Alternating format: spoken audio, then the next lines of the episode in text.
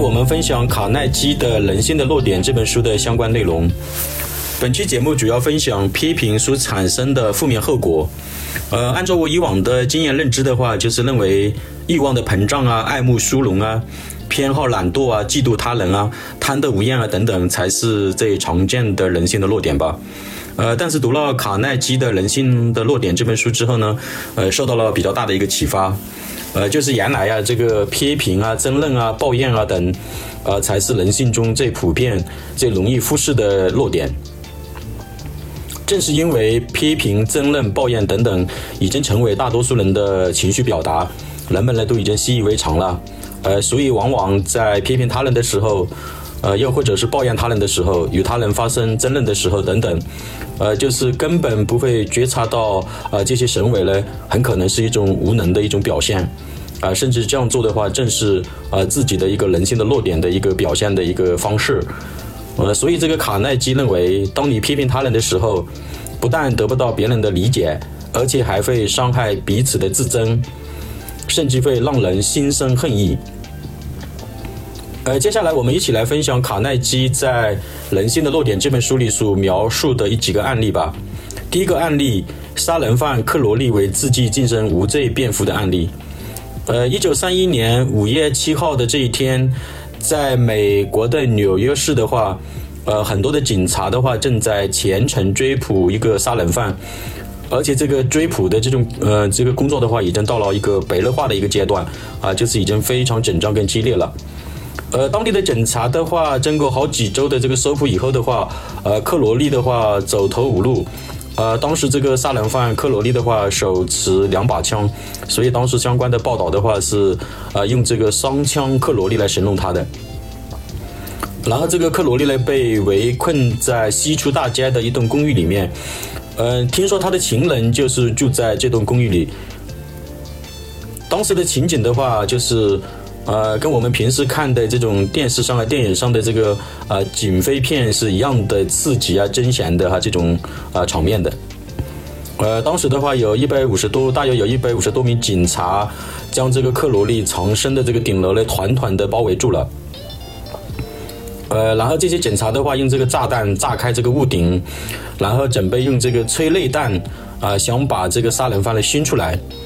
呃呃，与此同时的话，这些警察的话还在周边的呃四周的这个建筑建筑这个呃建筑物上的话，啊，包括也是在周边的一些房屋上的话，也架起了这个机关枪，啊，这个机关枪就的目标就是直接指向这个克罗利。呃，双方的对峙持续了一个多小时之后的话，啊，双方展开了激烈的枪战。呃，当时这个开枪的声音是非常大的，然后开枪的声音呢响彻在纽约市的上空，瞬间就打破了这个小区的宁静。克罗利躲在仓库下面，简叔在沙发的后面，不停地向警察开枪。呃，在当时的话，大约有一万多名的普通民众目睹了呃这场激烈的枪战啊，就有点像现场直播了。然后人们的话群情激愤，纷纷声讨这位杀人犯。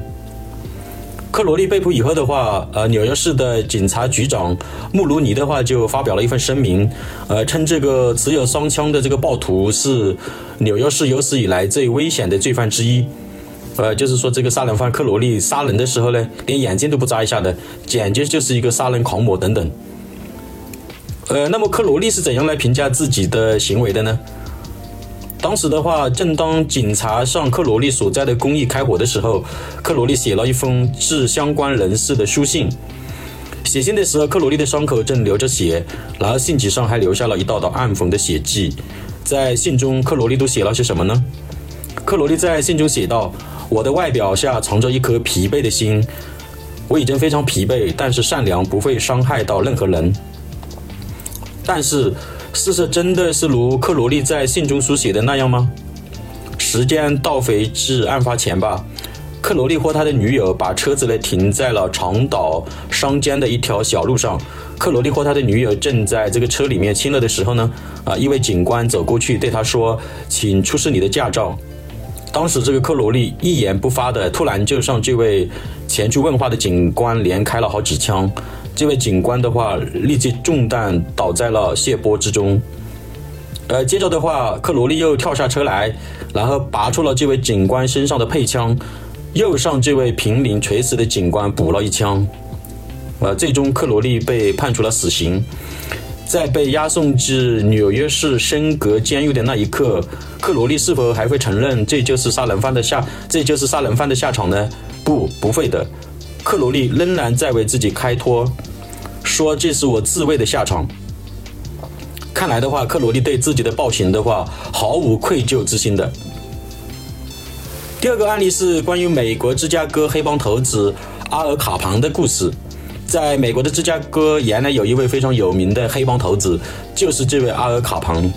阿尔卡庞在芝加哥横行霸道，已经是臭名昭著了，已经成了全市人民的公敌。但是，这位黑帮头子阿尔卡彭觉得自己很委屈，他不仅毫不羞愧，还认为自己的犯罪行为是在造福大众，呃，觉得人人都在误解他，甚至亏欠他。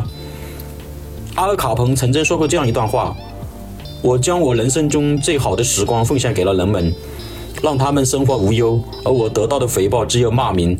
终日在被追捕中逃命。无独有偶，一位名叫达奇·舒尔茨的罪犯，曾经接受过一家报社记报社记者的采访。达奇·舒尔茨对记者说：“认为自己是社会的恩人，人们应该感谢他才对，怎么可能认为他是一个罪犯呢？”后来。达奇·舒尔茨在纽瓦克的黑帮火拼中命丧黄泉。呃，另外的话，纽约市的升格监狱的典狱长路易斯·劳斯在与卡耐基的通信中就说过，在深在纽约市深格监狱里面，几乎没有哪个罪犯会承认自己是一个坏人。他们和你我一样有共通的人性，所以这些罪犯都在为自己找借口。呃，无论他们怎样抄开别人的保险箱，他们都是有正当理由的。而且他扣动这个呃枪的这个扣动这个扳机去枪击别人的时候，他也说是正当防卫的。呃，而且他在伤害别人的时候呢，也觉得是正正当的一种行为等等。就是他们总能够为自己的犯罪行为的话，来找到一个恰当的这个理由。而且不管这些理由是如何的荒唐可笑，然后这些罪犯们呢，都坚信自己的行为是正当的，不应该被关进监狱里。呃，这个就像很像我们在看电影、看电视里那些，呃，里面牢里面的那些罪犯一样啊，我是冤枉的呀，我冤枉啊，就一样的这样的意思吧。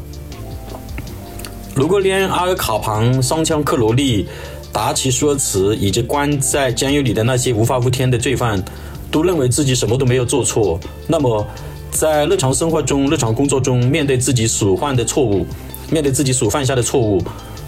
人们都会主动去承认吗？都会认为自己有错吗？都会乐意接受他人的批评吗？有一位连锁百货商场的老板，呃，连锁百货商场的一位老板，他的名字叫约翰·沃纳梅克。沃纳梅克就承认，三十年以前他就懂得抱怨是一种愚蠢的行为。克服自己的种种缺点就已经够我忙的了，哪里还有精力去抱怨上帝为什么不把天赋凭证分给每个人呢？呃，当然这是沃纳梅克的比较幽默的一种说法吧。沃纳梅克摸索了几十年才认识到，百分之九十九的情况下，不管犯下多严重的错误，绝大多数人是不会主动来责备自己的。那么批评有哪些负面的作用呢？卡耐基认为，批评是无用的。它只会激起被批评人的抵触，让人基于辩解陷入到无休无止的争论当中。批评还会伤害自尊，甚至让人萌生恨意。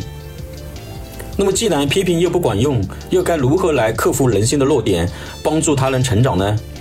卡耐基认为，如果能够获得他人的欢心，就可以避免可能遇到的阻阻碍，就可以避免可能遇到的阻碍，